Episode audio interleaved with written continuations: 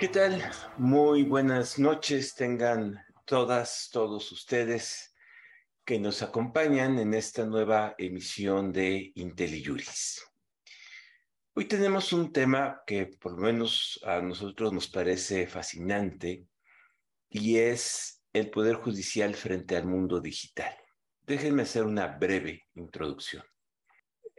Vivimos una revolución tecnológica que lo han dicho ya muchos autores, está transformando las relaciones sociales, está transformando la manera en que entendemos el mundo, en que nos comunicamos, en que convivimos, en que somos capaces de hacer cosas. Y, este ha sido un proceso acelerado a través de los últimos 40 o 50 años. Y yo justo antes de empezar eh, el, programa recordaba todavía a finales de los 90, eh, finales de los 80, de los 90, eh, y, los que tengan algo de edad no me dejarán mentir, uno llegaba a los juzgados y había esas enormes máquinas Remington que tenían el papel, carbón, y donde las, secretarias escribían a una velocidad impresionante y los jueces dictaban. Y a partir de ahí, ¿ah? sin que nos percatemos del todo. Hoy llegar a un juzgado es una realidad completamente distinta. No solo porque hay computadoras, impresoras y sistemas, sino porque esto está transformando la manera de entender, de hacer eh, la justicia. Y, el objetivo de este programa es justamente tener una primera reflexión sobre qué le pasa a la justicia en el mundo digital, cómo se ha transformado, cómo está impactando, qué nuevos roles pueden tener los jueces, los abogados, eh, los sistemas de información, la estadística judicial, eh, el juicio digital, el juicio electrónico, el expediente digital. Y, ahora mm, con los nuevos desarrollos tecnológicos, qué papel puede jugar la inteligencia artificial, la minería de datos, en la manera en que impartimos, administramos, entendemos la justicia. Hoy queremos una primera mirada de conjunto a este eh, enorme eh, núcleo de, de reflexiones que tendríamos que estar haciendo y de las que, por cierto, hablamos muy poco. Lo damos por sentado, pero en realidad hay muchas cosas que están cambiando, hay muchas cosas que se van a, transformar en el futuro inmediato. Y tengo el gusto de tener dos invitados eh, expertos en la materia. El doctor Saúl López Noriega, profesor de la Escuela de Gobierno del Tecnológico de Monterrey, editor del Juego de la Corte en Nexos y un experto en temas de digitalización eh, que nos ha acompañado ya en varias ocasiones y muy gentilmente aceptó participar en, esta tarde en este programa y él tendrá una visión eh, global de conjunto. Y al juez Juan Pablo eh, Gómez Fierro, juez segundo de distrito especializado en materia de competencia y regulación, pero sobre todo un apasionado de los temas de justicia que está todo el tiempo en la frontera del conocimiento y en la frontera de la reflexión. Y él eh, seguramente nos va a transmitir la visión interna, cómo desde adentro de la justicia se ve lo que está sucediendo y además él tiene una visión muy eh, reflexiva sobre lo que ya pasó en el Poder Judicial y de lo cual todavía no nos damos cuenta. Eh, yo soy Sergio López Ayón, voy a moderar este programa y como buen moderador me voy a moderar a mí mismo en no hablar demasiado y, y comenzar con nuestros invitados. Y, y lo primero que eh, quisiera preguntarle a, a, Saúl es si nos puede hacer o presentar una panorámica de qué ha pasado con la tecnología y el mundo digital en, en el mundo. No lo que puede pasar, sino lo que ya sucedió y ya lo que ya está sucediendo ¿Y dónde nos encontramos en este momento? ¿Cuáles son los grandes temas, las grandes discusiones, eh, Saúl, eh, ilústranos un poco sobre esta cuestión. Y si nos permites, Juan Pablo, yo igual te interrumpimos en el momento. Claro. Pero, sí, claro, Sergio, muchas gracias como siempre por la invitación, por organizar estos temas y, también qué buena onda estar junto con Pablo Gómez para discutir esto, estos temas. Mira, yo diría que en general, digo, en los últimos 25, 30 años, como mencionabas, ha habido un proceso muy acelerado de, digamos, se puede, eh, hay muchísimos cambios que ha habido, pero yo lo podría etiquetar en, dos o, encapsular en dos grandes etiquetas, que es, hay un proceso de digitalización y hay un proceso de inteligencia artificial, que, en conjunto lo que está haciendo es cambiar la manera de toma de decisiones en un sinfín de ámbitos, ¿ok? Y esos ámbitos puede ser desde cómo, por ejemplo, yo escojo a una posible pareja sexual en una, en una plataforma como Tinder. Hay una serie de características que uno pone en, si ingresa a esta plataforma, hay un algoritmo, hay una geolocalización y te va dando información que a partir de ciertas reglas uno va aceptando si se va teniendo acercamientos con esa persona eventualmente o no.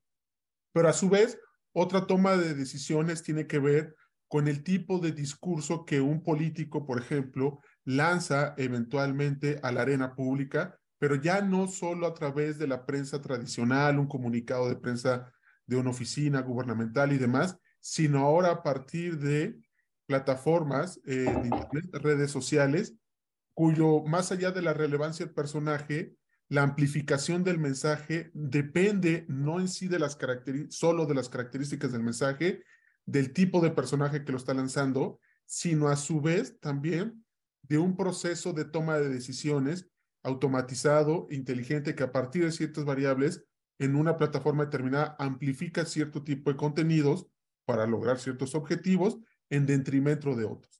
Entonces, entre estos dos polos, el, ejercicio de gobernar, el ejercicio de conseguir pareja o de juntar con amigos y demás, hay un proceso abajo que implica digitalizar, procesar mucha información y a partir de ese procesamiento de, información y de datos, tomar decisiones, ¿no? Y ahí lo que viene, pues es eh, un sinfín de preguntas.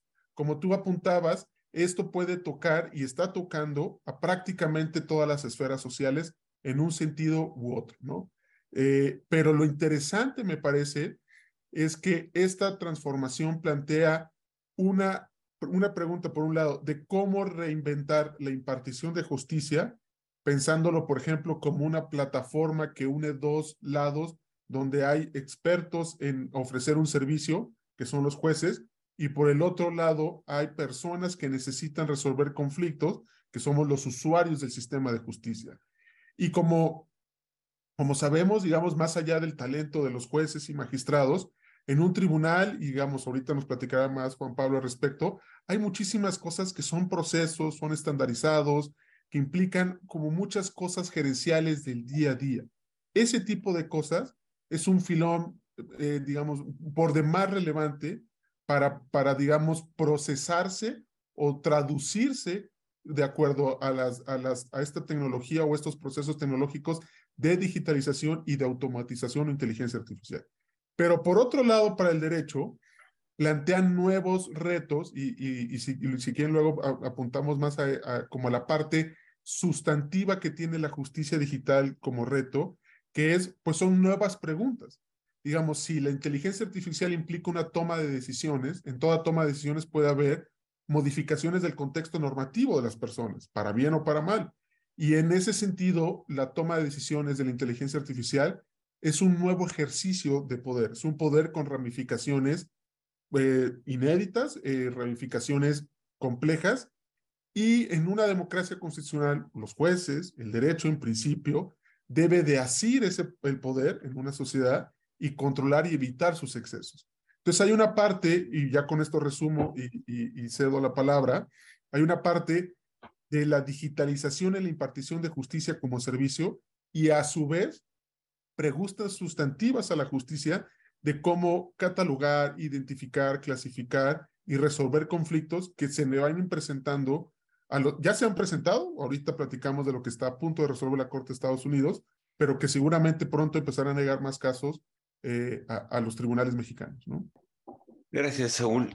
A, ver, déjame ver si te eh, entendí correctamente. Digamos, la digitalización al menos tiene dos vertientes eh, frente a la justicia. Por una parte, déjame llamarla así, la parte procedimental o de procesos. Así es.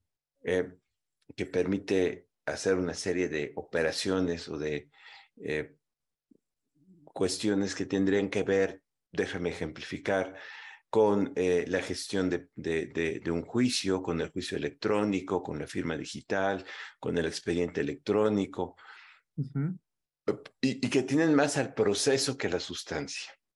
Así es. Pero hay una segunda vertiente vinculada a la primera, que tiene que ver ya con el uso de lo que hoy llamamos inteligencia artificial y que permitiría una intervención mucho más sustantiva en la toma de decisiones que acompaña un proceso judicial y que puede ir desde los algoritmos de turno hasta las decisiones de los jueces. E, exactamente, sí, exacto. Digamos, eh, grosso modo. Así es. grosso modo. Bien. Eh, si esto es cierto, paso con Juan Pablo y, le preguntaría de manera muy genérica, Juan Pablo, al, inicio, después podemos ir profundizando, ¿cómo ha afectado la digitalización? Y hablemos en concreto del Poder Judicial Federal. Luego quizás convendría pensar en, las entidades federativas. Tú que lo has vivido desde adentro, ¿Qué, ha pasado? ¿Qué ha cambiado? ¿En dónde estamos en materia de digitalización en el Poder Judicial Federal?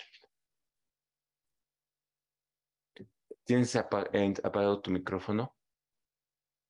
Muchas gracias, Sergio. Gracias primero por la invitación para este, pues, crear esta nueva serie de justicia digital con pues, el ánimo de, de hablar sobre los temas que están pendientes en la, en la agenda en la agenda nacional y específicamente en este caso en la jurisdiccional y con esto también buscar contribuir al mejoramiento de nuestro sistema de impartición de justicia y pues, consecuentemente al Estado de Derecho. Gracias por, por hacerme participar de este proyecto. Y pues eh, desde hace eh, un tiempo yo he tenido la inquietud de, de, de, hablar y de escribir sobre esto, porque me parece que, que, que es un problema real, un problema actual del que lo platicábamos en alguna ocasión, no se está hablando, ¿no? Este, ya no estamos hablando del futuro, ya no estamos hablando de lo que viene, sino de algo que es un problema en la actualidad, que hemos en algunos casos obviado y que las mismas, las mismas necesidades este, sociales nos han ido obligando, porque no ha habido tal vez un compromiso desde los distintos poderes o desde las distintas autoridades para eh, tomarnos en serio el tema de la justicia digital. Voy a poner un poco en contexto de cómo es que lo veo eh, en un contexto ya de un mundo globalizado y en un mundo eh, altamente tecnológico. las tecnologías de la información y de la comunicación, ya reconocidas incluso desde nivel constitucional, vemos que el artículo sexto constitucional dice que el Estado garantizará el acceso a esas tecnologías de la información y la comunicación pues hoy son una parte central en el desarrollo de nuestras actividades básicas, comercio, banca, relaciones sociales, personales, este, etcétera. Y la justicia no es ajena a este proceso de cambio hacia la digitalización. Hoy es mucho más sencillo a veces hacer compras por internet o a través de una aplicación que ir al propio supermercado, a las plazas comerciales, que incluso tienden a también a, desaparecer o reducirse en un grado muy alto. La banca, pues ya no hacemos eh, las filas que anteriormente hacíamos en los, en los, bancos como para ir a hacer alguna operación, ya todo lo hacemos a través de nuestras plataformas digitales.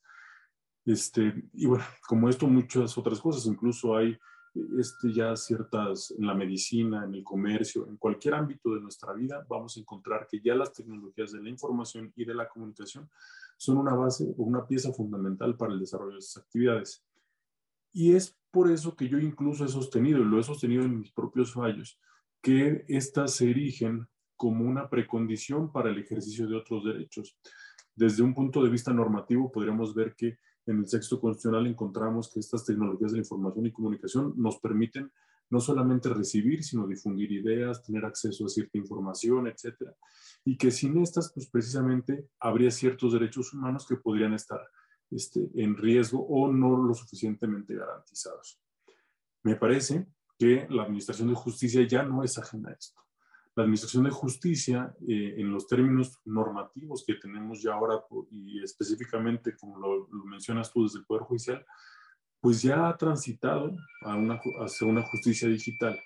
Vemos, por ejemplo, que con la expedición de la ley de amparo de 2013, de abril de 2013, pues ya se reconoce la necesidad de tener un expediente electrónico. El primer antecedente que podríamos llamar tal vez este, más robusto dentro de la justicia digital en México, lo vamos a encontrar en el Tribunal Federal de Justicia Administrativa, cuando se crea en el año 2011 esta sala especializada en juicio en línea, como un primer saque, me parece que además muy bueno, eh, porque es incluso yo creo que uno de los antecedentes más importantes para la justicia federal.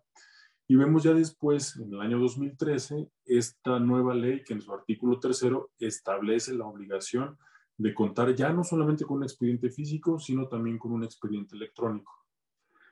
Y me parece que, eh, y lo digo con toda franqueza, nunca nos lo tomamos tan en serio como hasta que las mismas circunstancias nos obligaron a tomarlo en serio. Y con esto quiero poner el punto en la pandemia, por ejemplo. A principios de 2020, eh, que se declara eh, por la Organización Mundial de la Salud este, la pandemia como, un, como una enfermedad, el coronavirus como una enfermedad que era de alta transmisión, pues hubo muchas medidas. Dentro de esas medidas, fue el cierre de espacios públicos, dentro de ellos los tribunales. Y poco a poco eh, los tribunales, bueno, pues crearon sistemas de guardias, etcétera, pero tuvieron que ir matizando los casos de urgencia de manera que incluyeran otros asuntos que no podían esperar hasta que se abrieran de manera total o que se renovaran las, actividades de manera total. Entonces esto no tardó ni siquiera, no fue cuestión de meses, sino fue cuestión de años. Y eh, esto nos obligó a justamente buscar alternativas que ya estaban previstas en la ley, pero que no nos habíamos tomado en serio, para justamente transitar hacia este nuevo esquema de justicia digital.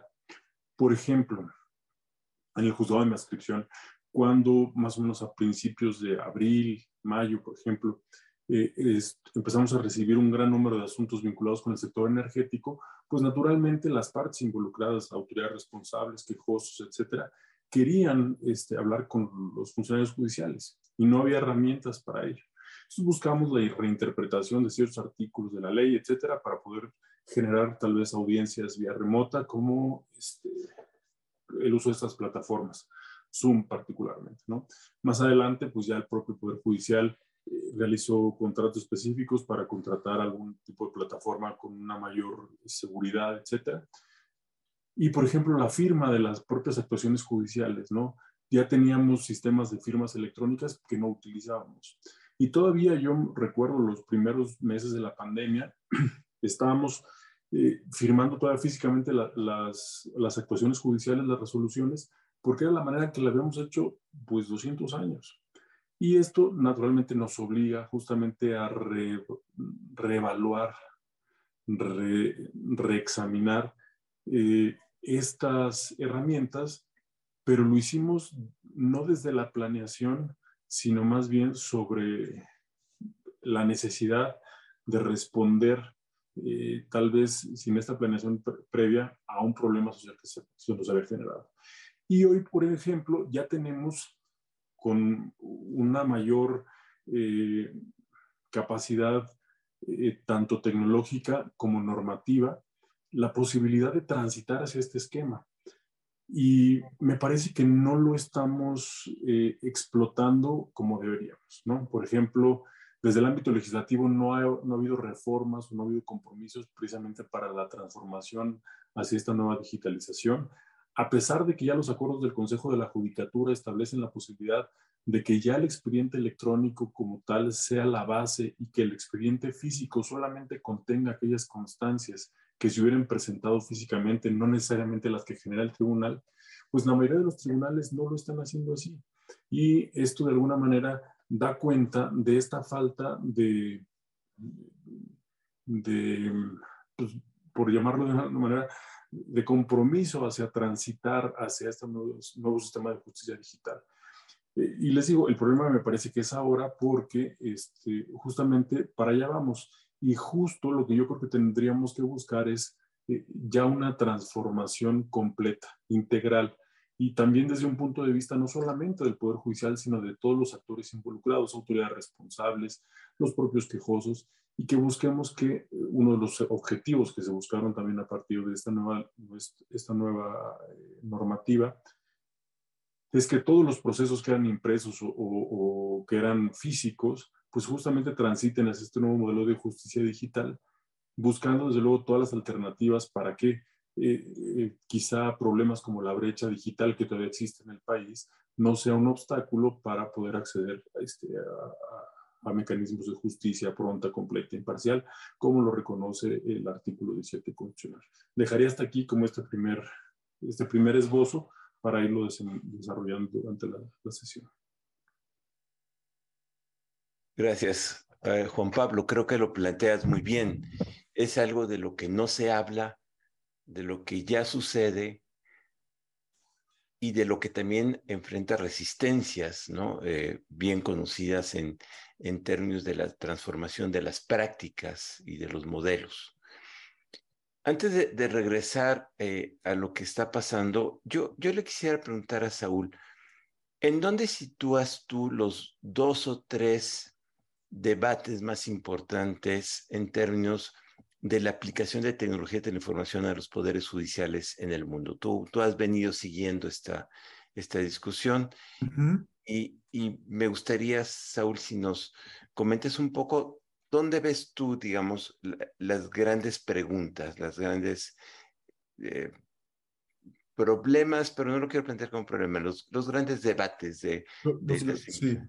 Bueno, uno este es justo el que, que, que menciona eh, Juan Pablo, eh, pues, la pandemia de COVID implicó que muchos poderes judiciales en el mundo aceleraran lo poco mucho que llevaban de proceso de digitalización, pero a su vez, digamos, hay todo un debate respecto cómo mejorar el servicio de la impartición de justicia, partiendo de que muchas tareas, como mencionaba en, mi primera participación, son, se repiten, se pueden escalar, son procesos, muchos de esos procesos se pueden compaginar y hacer análogos eh, en vez de que haya como una dispersión de los mismos, se pueden concentrar digitalizado en una, en, centralizar y de esa manera como eficientizar varios procesos sin que se cancele, por supuesto, la participación de un ser humano que al final pondera pruebas, pondera argumentos y toma una decisión respecto a muchas cosas, de las cosas que toman decisiones los jueces y magistrados, esto supone, eh, Saúl,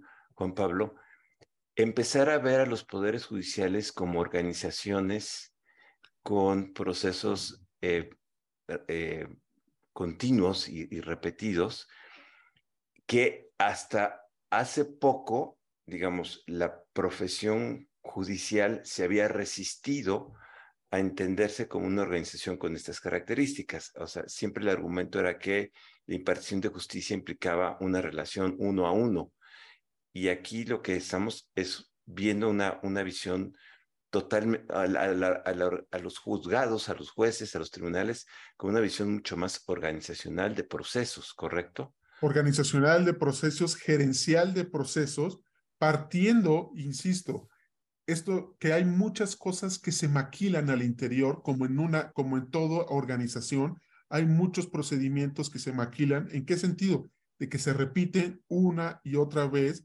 en, cada uno de los juicios o con las características de los diferentes juicios. Entonces, ¿por qué no eso digitalizarlo? ¿Por qué no eso eh, concentrarlo, procesarlo a partir desde, y puede ser desde cosas muy sencillas, oye, vamos en métricas, ¿por qué cuando pasa esto baja el rendimiento o por qué de repente el rendimiento es mejor acá? Entonces, homologar estas condiciones donde mejoramos rendimiento al resto del año o al resto del país. Esa es una, pero también una vez que tienes todo digitalizado, centralizado, procesado en datos y demás, se abre la oportunidad de que ciertas partes de un procedimiento o de un juicio se automaticen, ¿ok? Insisto, este es el debate donde el ser humano todavía participa, ¿ok? Hay un juez que gracias a, este, a esta a, este, a estos procesos digitalizados y pensemos en el, en el supuesto, inclusive dando un paso más allá, automatizados, el juez eficientiza su tiempo y se quita, digamos, todos esos procesos que son maquila y se concentra en la parte, digamos, más sustantiva de la tarea de eh, impartir justicia o de, o de juzgar, ¿no? El otro debate es que esa última tarea sustantiva también lo hagan eh, eh, sistemas de inteligencia artificial. En Estados Unidos, por ejemplo, en varias entidades federativas, y cuando digo varias, yo pensaría que son como la mitad, ¿ok? la prisión preventiva, la preliberalización de alguien que ya tiene una condena y, puede salir o no por buena conducta, y otro tipo de decisiones jurisdiccionales que no son el fondo de la sentencia, pero bueno, implica cambiar la vida de una persona que enfrente un juicio, sea en la cárcel o no sea en la cárcel, o una persona salir antes o no de la condena por buena conducta, eso lo hacen softwares y sistemas inteligentes actualmente, ¿ok?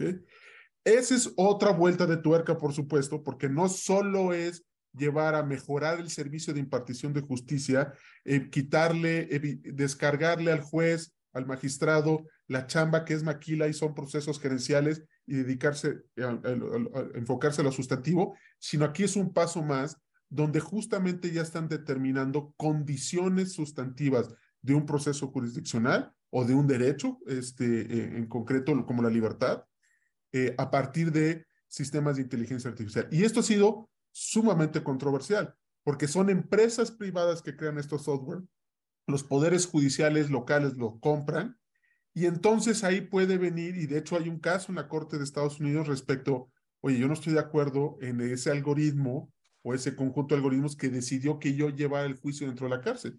Quisiera saber cuáles son las variables a partir de las cuales se construyó esa, esa decisión. Y eso, digamos, empieza a chocar con el secreto industrial, nosotros hicimos esto, y empiezan ya preguntas, a partir de qué base de datos creaste este sistema, cuáles son las variables que estás utilizando, los márgenes de error al momento de la preliberación o de definir la prisión preventiva. Y ese es otro gran debate que hay sobre la, justicia, la justicia digital. Creo que, por supuesto, donde nos debemos de enfocar es en el primer punto. como país, como México, teniendo un país pues, con una población bastante grande, con los recursos que siempre son limitados, un reto es eficientizar esos recursos y la digitalización y ciertos aspectos con la automatización puede ayudar muchísimo a que, insisto, los jueces y magistrados y, el resto de impartidores de justicia descarguen mucha chamba que es repetitiva, es maquilable, es son procesos del día a día que se pueden eh, eficientizar muchísimo con una transición a la justicia digital como, la que mencionaba Juan Pablo. El otro tema empieza a colonizar muchos países, Estados Unidos, Canadá, eh, algunos países de Latinoamérica y de Europa empiezan a trasladarse eso. Y ahí hay preguntas, inclusive, Sergio, por, demás interesantes, inclusive filosóficas, de cuál es el tipo de justicia con el cual se diseñó ese sistema de inteligencia, de inteligencia artificial en respecto el rol del reo en la sociedad ya sabes, toda esta discusión de penalistas respecto es integrarlos o es castigarlos o es reformarlos o es curarlos, etcétera, etcétera, etcétera, ¿no? Entonces, hay cuestiones bien interesantes y que son parte de otra, otra cara u otro debate de la justicia eh, digital. Yo, hay un tercero, pero creo que dejaría eh, eh, con esta participación esos dos debates a ver, échate, anuncia el tercero y ahorita lo... El, tercero es el que también apuntaba un poco eh, hace rato, que como juez o como juez, como magistrado, tienes que empezar a contestar preguntas que te van a llegar. Y no digo que no sean preguntas complejas hoy en día, por supuesto, los jueces magistrados tienen problemas difíciles de resolver, conflictos de resolver, pero van a empezar a llegar preguntas respecto inmunidades que tienen las plataformas. Las inmunidades pueden ser demandadas o no pueden ser demandadas. ¿Por qué sí o por qué no? Esa es una. ¿Cómo se debe entender una plataforma? ¿Qué es una plataforma? ¿Es lisa llanamente una empresa privada? ¿O cuando una plataforma influye en un derecho con la libertad de expresión, se le debe de entender, por ejemplo, en Estados Unidos está la discusión como la doctrina del state action, ¿no? Hay una especie de traslado de una acción estatal cuando Facebook está organizando, administrando un bien público que es el derecho a libertad de expresión. Eh, y, ese tipo de preguntas, insisto, no es que el actual chama no haya preguntas, pero estas son preguntas que me parece que los jueces no son del día a día. Y, digamos, siendo un poco laxo en la, definición o concepto de justicia digital, creo que son preguntas que van a empezar a llegar. O, el tema de competencia. ¿Cómo, cómo repensar la competencia en, en, plataformas, ¿no? Que tienen muchos lados y tal vez en, en cierto mercado está concentrado, pero a su vez esa plataforma tiene otros lados y en ese mercado no tiene concentración o posición dominante, o eh, una posición dominante cuando no hay afectación al consumidor respecto al precio, porque las plataformas son gratuitas para su acceso. En fin, todas esas preguntas creo que son otro, otro filón, digamos, y hay un, hay un trabajo ahí. Nadie creo que tiene claras las preguntas jurisdiccionales al, respecto. Hay, ya hay precedentes en otros países, eh, pero creo que ese sería como la, el otro gran debate. ¿Cómo deben de responder los poderes judiciales, los jueces, ante esta nueva definición de problemas con un material normativo, pensemos en Estados Unidos, 200 años de, edad, ¿no? ¿Ese material normativo nos sirve para este tipo de, preguntas? Eh, ese sería el tercer debate que yo veo. Fuiste de, de, lo complejo simple a lo complejo complejo, pero déjame quedarme en la, en la, y siguiendo tu consejo, Saúl, en la primera parte, ¿no? Okay.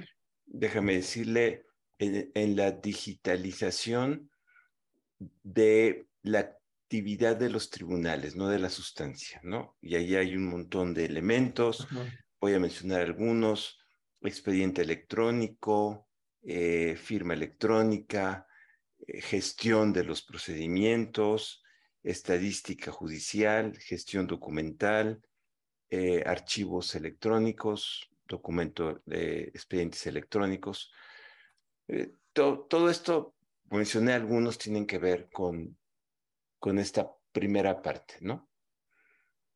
Eh, ahí Juan Pablo, y tú lo, tú lo conoces bien, los vividos de dentro, desde hace muchos años el Poder Judicial Federal ha venido dando pasos en esa dirección, ¿no? Eh, desde el CICE, ¿no? Yo sé que es complicado hablar del CICE, pero había un sistema de captura de información que permitía, en principio, empezar a gestionar la información de manera diferente, hasta todo lo que se ha desarrollado particularmente durante la pandemia, pero que transformó la justicia y tenemos este acuerdo del Consejo de la Judicatura eh, que es importantísimo y el cual hemos eh, analizado poco. Eh, yo quisiera hacerte una doble pregunta. Eh, primero, tú que lo vives desde el punto de vista cotidiano, operativo, ¿no? ¿Qué dilemas, qué problemas te está planteando todos estos elementos? Pero quisiera además aprovechar para decir que esta primera reflexión, eh, y la hemos conversado con Juan Pablo, creo que nos debe dar pie a una reflexión todavía más amplia, más larga, de más largo aliento. Y eh, les comento eh, a nuestras amigas y amigos que a partir de hoy y los segundos martes de miércoles, perdón, de cada mes, vamos a tener una serie de programas eh, coordinada por el juez Gómez Fierro, donde vamos a poder entrar con cierto detalle a analizar diferentes dimensiones de estas implicaciones.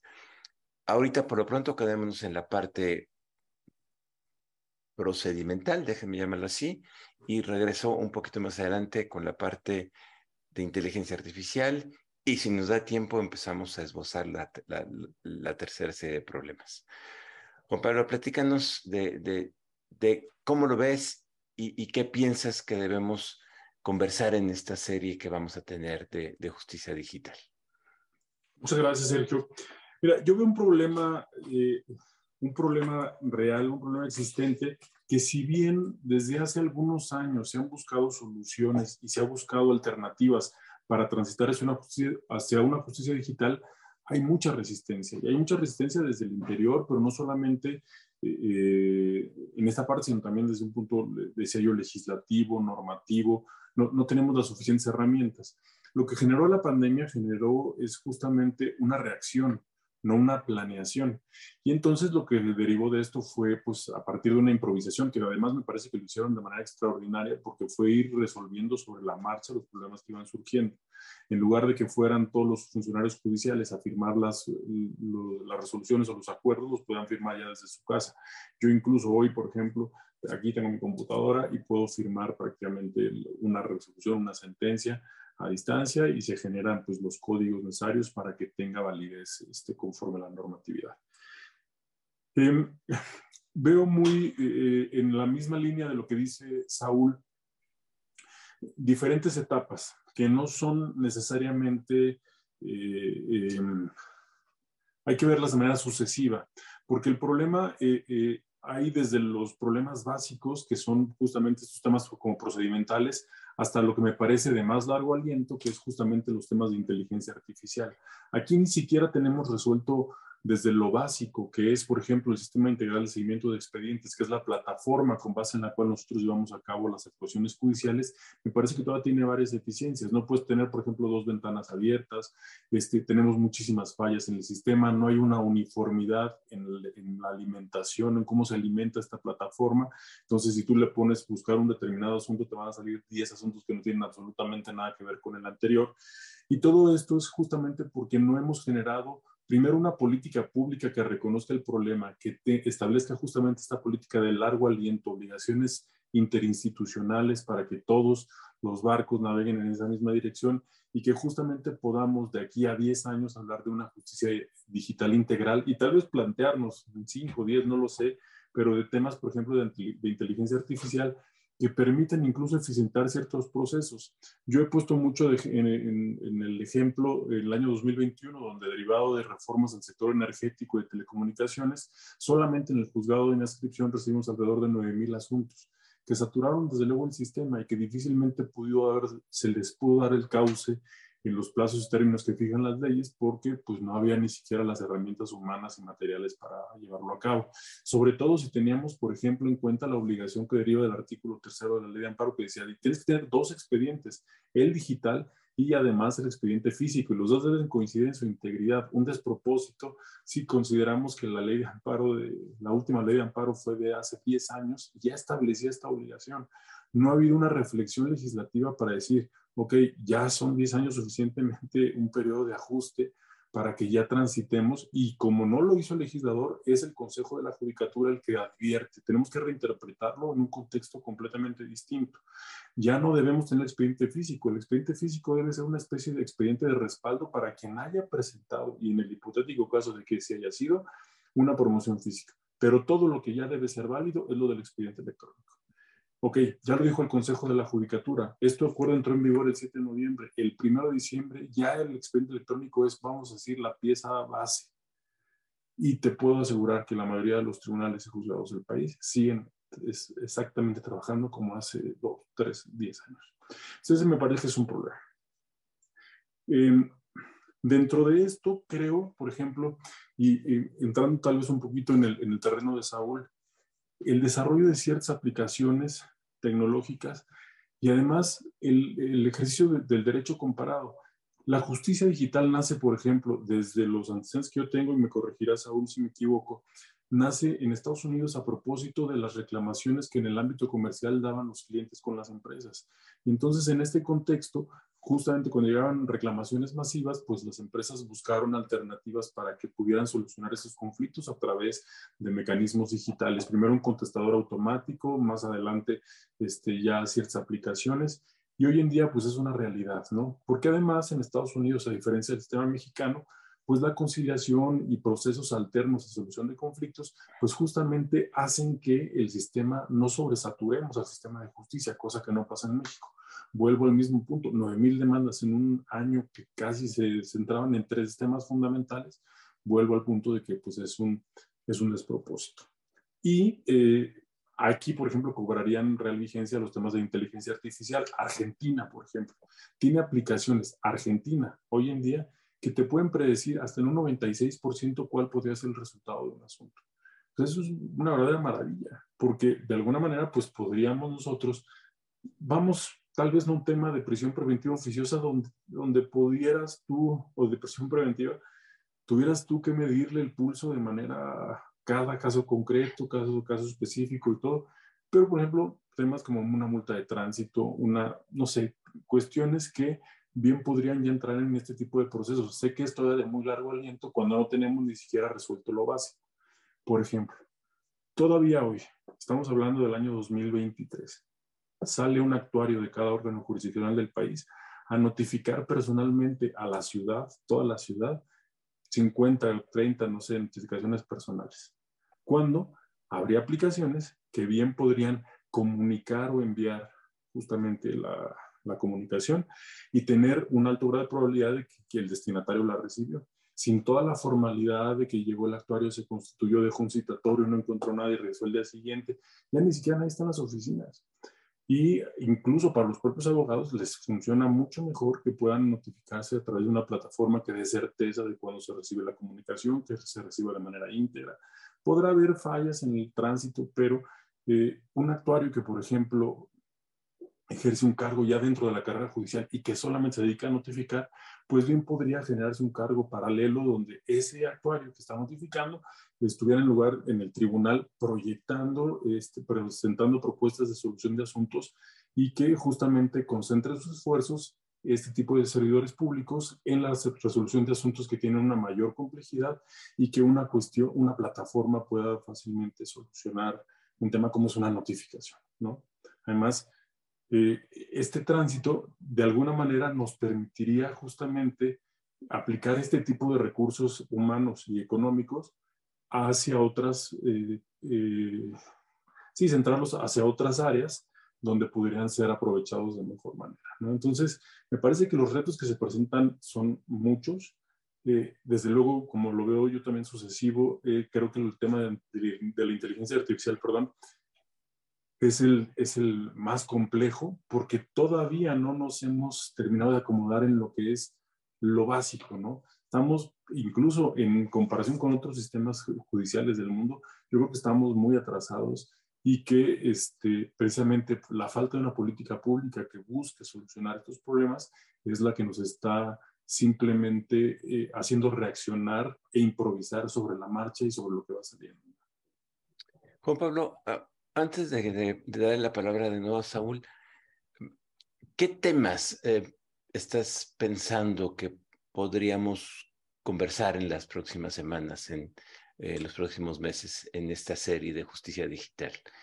¿Y, a quién invitarías a acompañarnos? Creo que los principales temas de los que deberíamos de hablar, por ejemplo, hoy en día sería incluso partir del artículo tercero de la ley del Pablo. El artículo tercero sí establece la obligación de que los expedientes sean coincidentes, por ejemplo, pero el Consejo de la Judicatura ya lo reinterpretó y dijo, a ver, sí tiene el expediente físico, pero ya no tienen que coincidir en su totalidad. La finalidad una interpretación teleológica subjetiva, objetiva, la finalidad que persiguió esta norma en este contexto fue esta. Ahora es esta. ¿Ok? A partir de ello, se está haciendo, no se está haciendo, hacia dónde vamos, ¿no? ¿Por qué no se está haciendo? Eso también sería un, problema. Eh, dos, ¿cómo podemos mejorar este, estos procesos? Desde el, ponía yo ahorita un ejemplo de la notificación, pero como la notificación podemos encontrar una gran cantidad de, problemas, ¿no? Por ejemplo, yo creo que en lugar de tener hoy en, los edificios eh, de, donde, están las sedes judiciales, centros de fotocopiado, tendremos que tener centros de digitalización para que justamente busquemos transitar hacia este proceso. Y creo que las y los jueces podrían ser quienes eventualmente, y si así lo podemos ir diseñando, podrían contribuir a partir de sus experiencias de dónde es justamente donde están los problemas y cómo los podemos mejorar. Yo los platico esto desde un punto de vista de los problemas que han surgido en mi juzgado, que naturalmente serían diferentes los que se verían tal vez en un tribunal colegiado, en el propio órgano central administrativo del Poder Judicial, y que justamente permitiera eh, encontrar tal vez primero, primero problemas comunes para buscar soluciones comunes hacia todo el sistema, y más adelante plantearlas como una solución ya propiamente normativa. Creo que el primer saque sería justamente eh, hablar del acuerdo, que nadie está hablando del acuerdo. Eh, y, si yo le, incluso hice un ejercicio previo de preguntarles a varios compañeros, ustedes siguen teniendo los dos expedientes y la mayoría me dijo exactamente igual. O sea, que hacen, tienen los dos, ¿no? Y, y, porque hay una falta todavía, incluso hasta de difusión académica de cómo es que van a funcionar estos nuevos esquemas. Incluso con el riesgo de que, por ejemplo, muchos me dijeron, llega una visita y te piden el expediente y no lo tienes y la ley dice esto y el acuerdo dice el otro y no nos han dicho nada, pues entre que son peras o son manzanas, yo prefiero tener los dos y me curo en salud. ¿No? Como hace 20 años que todavía no hablábamos de transparencia y todo el mundo decía, antes de hacer pública la información, mejor primero la, clasifico y digo que no, y ya después le dio la vuelta. Yo creo que es un problema también real porque es algo que está apenas avanzando. Gracias. A ver, eh, creo que si te capté bien, digamos, la serie tiene un propósito de eh, divulgación, de dar a conocer eh, las normas, de identificar desde la práctica sus problemas y por eso invitamos a todos aquellos eh, personas de los poderes judiciales que nos quieran acompañar y que quieran compartir sus experiencias y hacerlo con un propósito muy constructivo, es decir, cómo también contribuimos a esta transición y a mejorar lo que es mejorable en un ánimo muy, muy, muy constructivo eh, digamos, porque partimos del supuesto que aquí hay una herramienta que al final del día tendría que servir para tener una mejor impartición de justicia. Yo creo, Juan Pablo, que eh, no sé si lo compartas, es un poco el ánimo de, de, de, esta serie, es, es, discutir, divulgar, entender, proponer. Eh.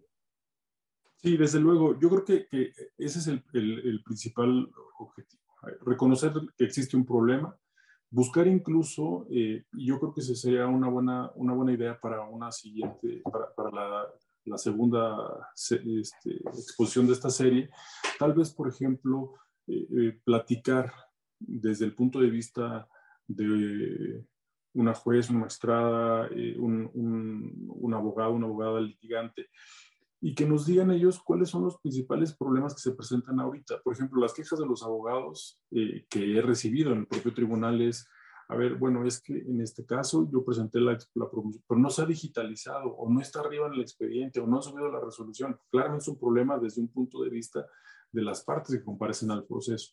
Nosotros tal vez desde un punto de vista es, no tenemos las herramientas necesarias, tal vez no tenemos este, los centros de digitalización, no tenemos los escáneres suficientes para que cuando tengamos que eh, eh, digitalizar las constancias eh, podamos hacerlo de manera rápida y eficiente. ¿no? Entonces, buscar cuáles son los problemas comunes para incluso a partir de ello poder proponer soluciones específicas para cada uno de estos casos concretos y viéndolo desde un punto de vista integral también incluso desde el punto de vista de una autoridad responsable, cuáles son los primeros problemas a los que se enfrentan ellos.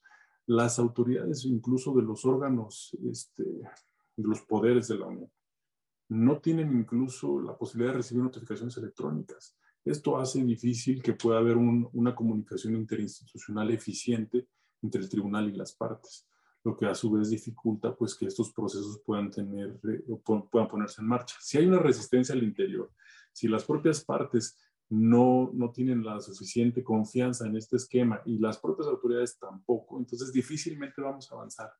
Entonces, justamente creo que a partir de la identificación de los problemas, esto podría, luego, generar soluciones este, a corto, mediano y largo plazo.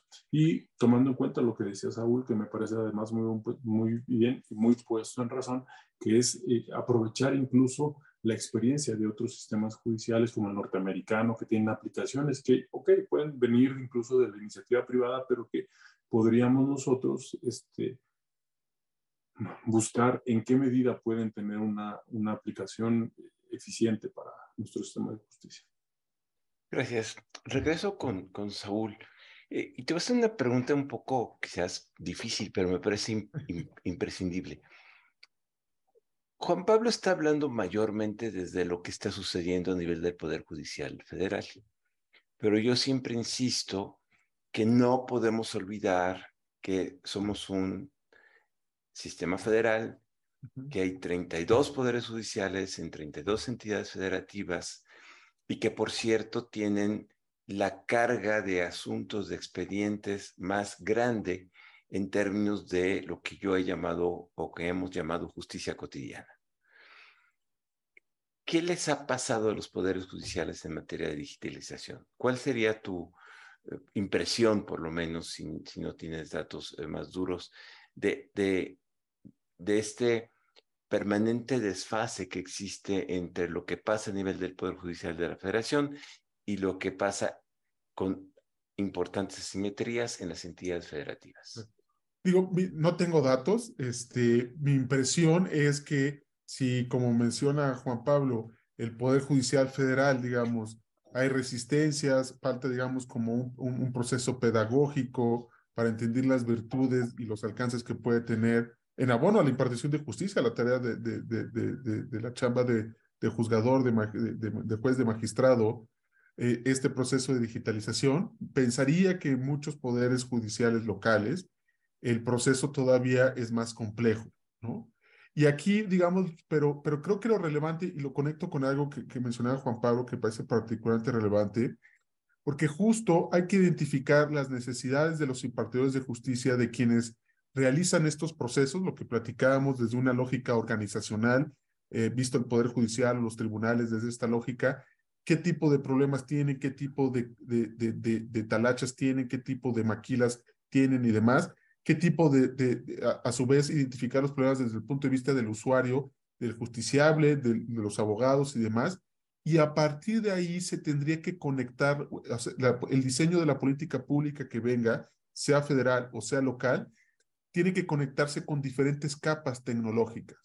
Eventualmente la última, como mencionaba Juan Pablo, puede ser automatizar ciertas decisiones con inteligencia artificial. Pero empecemos con tener un buen escáner. Y ese es una, una primer layer eh, tecnológico básico de escanear todo. El segundo es, bueno, no basta con tener un PDF. O sea, digamos, alguien podría decir, ya tengo justicia digital porque ya tengo todo en PDF. No, digamos, o sea, otro layer puede ser concentrar todo y que haya un buen buscador. Y así sucesivamente. Otro, otra capa puede ser mejorar la manera como un tercero, este, digamos, que está usando el servicio de justicia, pueda conectarse con ese sistema, por supuesto, a partir de las necesidades y de los límites que pueda acceder, y así sucesivamente.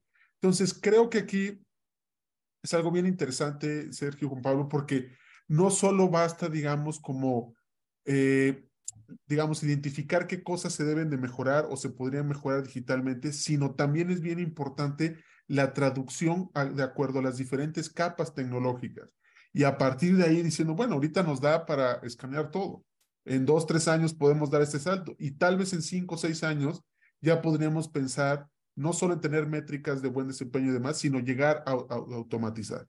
Entonces, yo diría, y, y no estoy esquivando tu pregunta, Sergio, dicho todo esto, yo pensaría que, si bien es cierto que el Poder Judicial de Federación, por supuesto, es súper relevante, yo diría que la asignatura más relevante y más urgente para una justicia este, digital eh, está en la, local.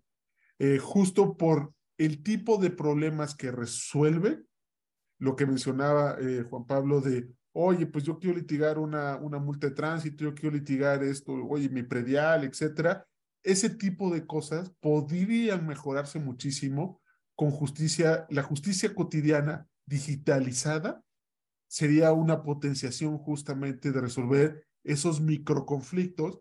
y le digo micro desde muchas perspectivas, pero no en el sentido de que no afecte la vida diaria de las personas y que no sea relevante. Pero por lo mismo, la saturación de los poderes judiciales locales por estos microconflictos procesarlos a través de una digitalización con todos estos capas tecnológicas que estamos hablando. Insisto, no solo se limita a, escanear y, hacerlo en un PDF tu demanda o tu sentencia, eh, ayudaría muchísimo a la, justicia cotidiana. Inclusive eh, ha, habido, ha habido ejercicios en ciertos países donde ante el problema de brecha digital, digamos que esto, como lo mencionaba también Juan Pablo, pues hay que tenerlo presente en ciertas eh, zonas del país. Todavía hay un buen este, Estamos hablando como de un 30%. Justo hace un poco revisé las cifras. Esas sí tengo más claras las cifras de brecha digital. Todavía es bastante, pero, pero se hacen campañas de, llevar, digamos, ciertos procesos digitalizados a ciertas zonas, y ahorita te puedes acercar a este kiosco y se procesan muchas cosas de manera digital y ya se está procesando. Una vez que tú lo metiste en un, en un pueblo que tal vez no tenga acceso a Internet, llevas ese kiosco con acceso a Internet y ya lo metes en el, en el, en el conducto digital, por, por decirlo. Pero yo, yo diría, regresando a tu pregunta, que creo que sería tal vez más relevante que en el Poder Judicial por el, por el tipo de asuntos que, que, que conoce la, la, la, justicia local, ¿no? Insisto, ambas son relevantes, pero, pero creo que ahí muchos microconflictos se pueden procesar de manera mucho más sencilla, más barata y más rápida si se digitaliza eh, la justicia local. Ok, digo, eh, nos acercamos ya al fin del programa y, ha volado el tiempo y hemos apenas eh, dado pinceladas sobre lo, vasto que es este tema y sus muchas implicaciones, ¿no? Yo, yo, creo que, hay problemas de, de, mucha índole, ¿no? Desde el problema de la brecha digital, de los recursos tecnológicos, de las resistencias al cambio, de los cambios organizacionales, del potencial y de los problemas del uso de la tecnología. La tecnología no la instala ni funciona siempre perfecta. Hay, hay, hay siempre un, un, ah, una distancia, digamos, entre la operación de un sistema y su funcionamiento razonable, ¿no? eh, eso lo, es conocido perfectamente en la literatura. Y, de ahí nos vamos ya a, algo que va a ir muy rápido, eh, me temo y me temo y al mismo tiempo me alegra, ¿no? Que es eh, la, inteligencia artificial que va a, ir, eh, entiendo, Saúl, a una velocidad vertiginosa porque son algoritmos que tienen ya capacidades de aprendizaje y se van a mover muy rápido. Entonces, apenas vamos a estar haciendo PDFs y ya vamos a tener probablemente sistemas de inteligencia artificial y eso nos, nos mete, digamos, en, en estos problemas de, de, digamos, de capas o de, o de brechas, ¿no? Bueno, pues todo esto y, y, muchas otras cosas que hoy apenas hemos mencionado es la idea que hemos platicado con Juan Pablo eh, Gómez Fierro que vamos a ir paso a pasito. Eh, vamos a empezar con el PDF, a lo mejor, Juan Pablo, con, con, con, el acuerdo de, de, la judicatura, eh, y vamos a ir eh, trayendo diferentes temas, diferentes perspectivas, diferentes capas, digamos, de, análisis. Y, y, yo le pediría a Juan Pablo una, una reflexión final sobre pues la intención de esta serie y, que nos invites eh, y que le digas al público eh, a quién le puede interesar esta, esta serie a las cuales los estamos invitando a partir de hoy, los segundos miércoles de, de cada mes.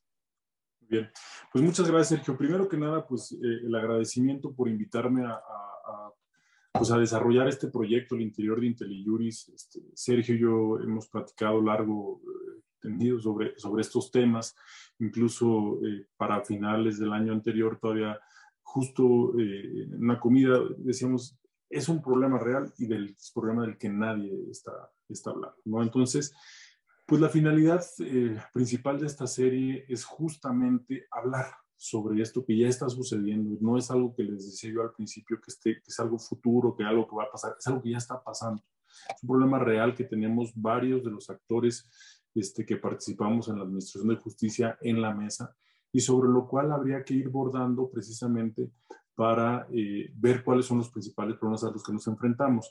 La idea y está dirigido, eh, pues desde luego a, funcionarios judiciales, abogados litigantes, los justiciables en general, eh, alumnos, porque me parece que además tendríamos que desde las universidades desarrollar una materia que hable de la justicia digital y de todos estos procesos. Es de verdad un problema enorme el que tenemos enfrente y que justo, eh, bueno, pues de alguna manera este, esta nueva serie busca contribuir hacia la democratización del conocimiento de la justicia digital, hacia eh, llevar más información de qué es lo que está sucediendo, como lo dice Sergio, buscar distintas perspectivas desde el punto de vista eh, de las partes, de las autoridades responsables, de los jueces, de los justiciables en general, y que justamente permita contribuir a un mejoramiento de, este sistema de justicia y, como les decía también al inicio de esta, de esta serie, de eh, pues, eh, contribuir al mejoramiento en el Estado de Derecho.